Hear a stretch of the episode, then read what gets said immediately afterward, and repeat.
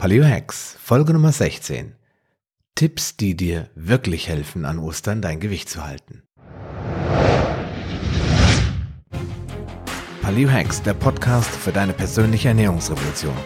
Mein Name ist Sascha Röhler und ich begleite dich auf deinem Weg zu weniger Gewicht und mehr Gesundheit. Bist du bereit für den nächsten Schritt?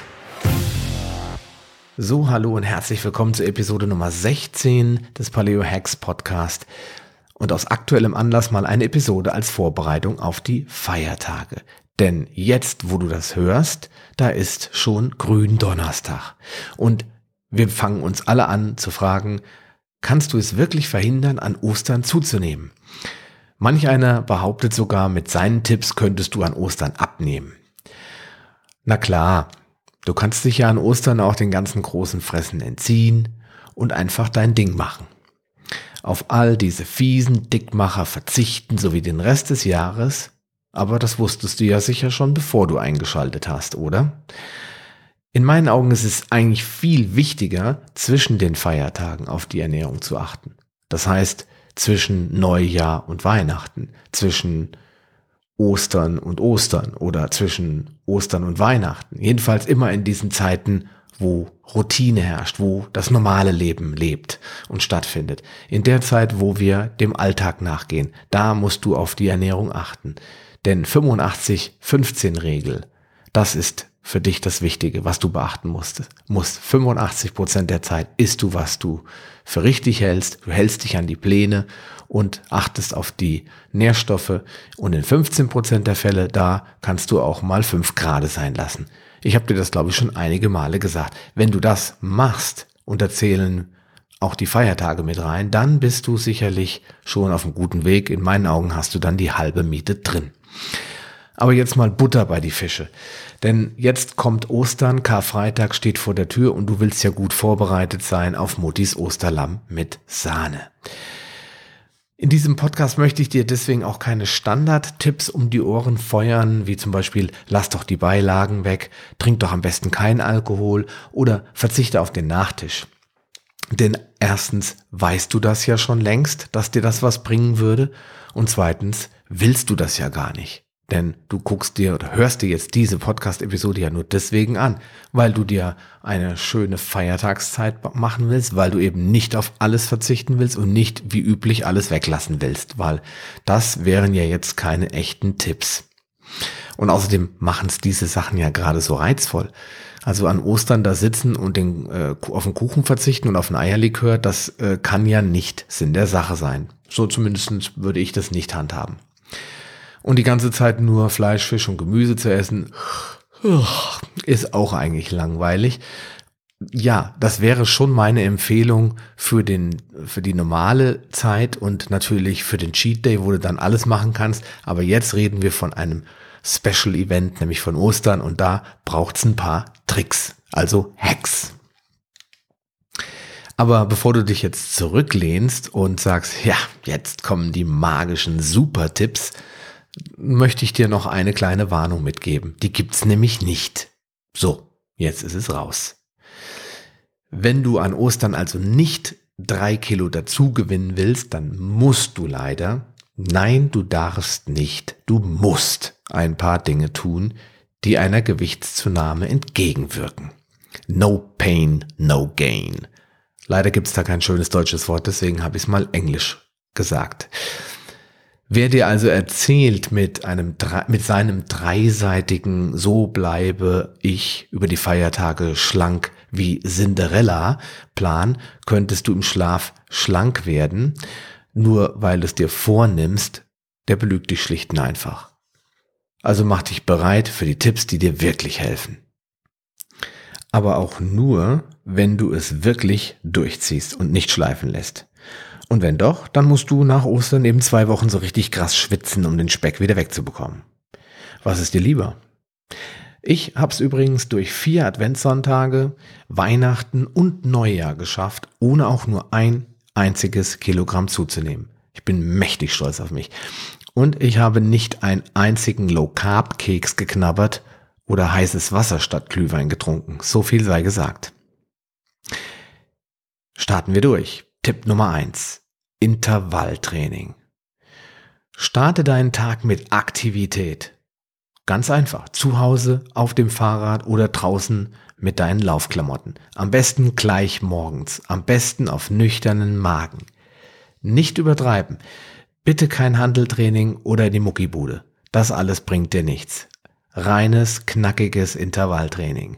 20 Minuten reichen vollkommen aus. In den Show Notes findest du ein Buch, das heißt Fast Fitness, ist von Dr. Michael Mosley und da findest du einige Tipps und Anregungen zum Thema Intervalltraining. Tipp Nummer zwei: Afterburner einschalten. Jetzt ist dein Körper in Fahrt. Um den Fettverbrennungsnachbrenner einzuschalten, brauchst du Ketone. Sie bringen den Fettstoffwechsel in Schwung. Daher solltest du morgens auch nicht unter Sauerstoffschuld, also anaerob trainieren, zumindest nicht, wenn du Fett verbrennen willst. Mein Tipp daher, ich kann es nicht oft genug sagen, Bulletproof Coffee. Und zwar ohne Kohlenhydrate, also kein Zucker, selbstverständlich, und keine Latte. Also nur Fett. Oder wenn du das nicht magst, schwarzer Kaffee. Und jetzt kommt noch ein Geheimtipp von Daniel Aminati, zumindest habe ich es da gelesen, Ingwertee. Die haben alle den gleichen Vorteil. Sie boosten den Stoffwechsel, das heißt, sie drehen den Blutdruck hoch, minimal natürlich, dein Kreislauf wird angekurbelt und das bedeutet, wenn du schon am Fettverbrennen bist, dann haust du sprichwörtlich den Afterburner rein. Tipp Nummer drei: Besser Spätstücken. Wir Palios machen das ja ohnehin die meiste Zeit der Woche. Also fünf Tage in der Woche gibt's bei mir kein Frühstück, also keine Besonderheit. Wenn du also jetzt über die Osterfeiertage nicht gerade zum Frühstück verabredet bist oder deine Frau, dein Partner, dein Mann, wann auch immer, morgens um 5 Uhr aufstehen muss, weil er nicht mehr im Bett bleiben kann oder deine Kinder um 7 nach Nutella-Brötchen schreien, dann bist du flexibel, dann lass das Frühstück ausfallen. Was spricht dagegen? Meine Kinder spielen morgens nämlich am liebsten im Schlafanzug im Wohnzimmer und flitzen durch die Wohnung. Nach dem Frühstück schreien die frühestens ab 11 Uhr wenn wir nichts sagen. Dann könnt ihr zum Beispiel ein herrliches Osterbrunch machen oder gegen 12 Uhr zu Oma fahren und euch verwöhnen lassen. Ganz ohne Frühstück. Geheimtipp, ist abends nicht so wenig, also den Abend davor, sondern lieber richtig viel. Dann kannst du das Frühstück am nächsten Morgen nämlich viel leichter weglassen oder in ein Spätstück umwandeln. Tipp Nummer vier: Übertreib's nicht. Stopf dich nicht voll, als wenn's kein Morgen mehr gäbe. Es sind vier Tage, also vier Osterfeiertage oder wahrscheinlich vier freie Tage, wenn du nicht zu den unglücklichen Menschen gehörst, die am Samstag arbeiten müssen. Und du musst nicht jeden Tag sechs Mahlzeiten zu dir nehmen. Du verpasst nichts. Du willst, dass es dir gut geht, du willst Spaß haben, du willst nicht überall Nein sagen, du möchtest an allen familiären, gesellschaftlichen Ereignissen teilnehmen, ohne ständig alles ablehnen zu müssen, aber du musst auch nicht bei jeder Tafel Schokolade beherzt zugreifen. Fasse deine Nahrungsaufnahme in wenige, aber größere Mahlzeiten zusammen. Vergiss dieses Blabla von wegen, isst doch nicht so viel auf einmal, du kannst doch nachher noch was essen. Iss lieber viel auf einmal. Lieber einmal den Darm so richtig in Anspruch nehmen und dafür dazwischen bitte nicht. Tipp Nummer 5. Ist nicht aus Verlegenheit oder Langeweile. Das geht ganz eng zusammen mit Tipp Nummer 4. Also jetzt heißt es nicht an Ostern alles essen, was nicht äh, im Kühlschrank angeklebt ist, sondern genießen, relaxen, ausruhen. Das heißt, lass die Zwischenmahlzeiten weg. Wenn du keinen Hunger hast, isst du sowieso nicht. Also lass dich nicht von Leuten überreden, jetzt noch eine Tafel Schokolade, jetzt noch eine Tüte Chips, jetzt noch einen Osterhasen aufzumachen, weil es ist doch Ostern, da muss man sich was gönnen. Das macht Fett. Ständig essen macht Fett. Denke an den Insulinkorken. Ich habe schon in der, einer der Episoden gesagt, in dem Moment, wo du Kohlenhydrate zu dir nimmst, kannst du kein Fett verbrennen. Also lass deinem Körper Pausen zwischen diesen üppigen Ostermahlzeiten, damit er da wenigstens das tun kann, was wir doch alle wollen, Fett verbrennen. Gönn deinem Darm mal eine Pause. Der hat auch was anderes zu tun, als die ganze Zeit nur zu verdauen. Vor allen Dingen tagsüber.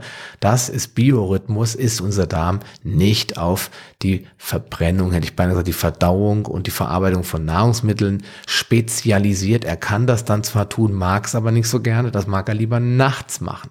Entgegen aller Behauptungen. Tagsüber möchte er lieber entgiften. Gibst du ihm jetzt Zeit, sich zu erholen, kann er das auch tun. Das Ergebnis ist, du fühlst dich wohler. Er verbrennt Fett und es geht dir besser. Tipp Nummer 6. Trinke keine Kalorien. Das ist immer wieder unglaublich, welche Mengen wir Menschen trinken können. Nicht in Form von frischen, klaren Wasser, sondern in Form von Cola, Fanta, Bier, Wein, Brause, was das an Kalorien sind, die man sich dort mal so locker die Kehle runterspült, da mag ich gar nicht dran denken. Ein Latte zum Frühstück oder irgendwelche kalorienhaltigen Getränke zu den jeweiligen Mahlzeiten sind an Ostern vollkommen okay, weil du isst ja dann sowieso, nimmst Kohlenhydrate zu dir, der Körper muss sowieso Insulin ausschütten, um aktiv werden zu können, um die Verdauung überhaupt erst zu ermöglichen und den Zucker in die Zellen zu bringen. Wenn du dann noch ein Latte dazu trinkst oder beim Abendessen noch ein Bier oder ein Glas Wein, dann ist das alles kein Problem. Aber zwischendurch, musst du nicht auch noch die ganze Zeit irgendwie Cola und Softdrinks in dich reinpumpen, sage ich jetzt mal. Da ähm, muss man einfach ein wenig aufs Wasser zurückgreifen. Du sollst dir jetzt aber auch nicht den Eierlikör, Cocktails und leckere andere Getränke irgendwie verkneifen, wenn alle sagen, komm, wir stoßen an und du sagst, ach nee, ich muss abnehmen, das ist pretty uncool. Also halt dich da nicht zurück, aber zwischendurch, bei, zu, zwischen den Mahlzeiten, da solltest du nur und ausschließlich Wasser trinken. Denn je mehr Wasser du trinkst, desto länger kannst du auch ohne Naschen aushalten, weil wenn dein Magen voll ist mit Wasser, dann wird er nicht ständig nach Süßigkeiten oder irgendwas fragen. Nur wenn du eben nicht trinkst, dann könntest du eventuell diesen Durst als Hunger fehlinterpretieren. Ja, und was hilft dir zudem, den Unterschied zwischen echtem Hunger und Durst zu erkennen. Wasser trinken. Tipp Nummer 7. 10.000 Schritte. Ja, ein alter, aber immer noch wertvoller Tipp.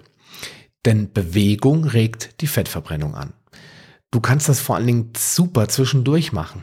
Und nebenbei gesagt, deine Familie auch noch motivieren mitzugehen wenn das Wetter mitspielt, dann gibt es auch nichts Schöneres, finde ich, als feiertags, in dem Fall Osterspaziergänge. Gerade wenn es jetzt gerade, wenn es draußen nicht so kalt ist und wenn es auch nicht zu heiß ist, so dass alle äh, den Schweiß auf der Stirn haben, dann machen doch so ein lockerer Spaziergang oder mehrere Spaziergänge, kleinere zwischen den äh, großen Mahlzeiten durchaus Sinn und helfen dir, dein Bewegungspensum auch an Ostern zu erreichen und aufrechtzuerhalten. Bonustipp. Es gibt noch einen Bonustipp. Der ist zwar jetzt nicht direkt auf die Ernährung ausgelegt, ist aber in meinen Augen wirklich wichtig.